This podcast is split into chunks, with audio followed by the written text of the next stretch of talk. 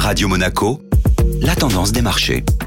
La tendance des marchés avec la Société Générale Private Banking et on retrouve aujourd'hui Alexandre Rolando. Bonjour Alexandre. Bonjour Julia. Les marchés ont poursuivi leur rebond au cours d'une semaine riche en événements. Les marchés européens ont évolué dans le vert et clôturent la semaine en hausse de 3%, et ce malgré de multiples sujets d'inquiétude. En effet, ce ne sont pas les rendez-vous cruciaux qui manquaient. Entre la décision de la BCE qui s'active à lutter contre l'inflation, avec sa première hausse de taux en 11 ans, la réouverture du gazoduc Nord Stream 1, la crise politique en Italie avec la démission de Mario Draghi, la chute des indicateurs avancés PMI tant en Europe qu'aux États-Unis, traduisant une contraction de l'activité et renforçant les craintes d'une récession, et la saison de résultats des entreprises pour le deuxième trimestre, le marché a finalement tenu bon. La prudence reste toutefois de mise. Côté US, le S&P 500 peine à dépasser le seuil psychologique des 4000 points, notamment pénalisé par la chute de plus de 35% de Snap à Wall Street, à la suite d'une publication décevante faisant craindre une dégradation des revenus publicitaires en ligne.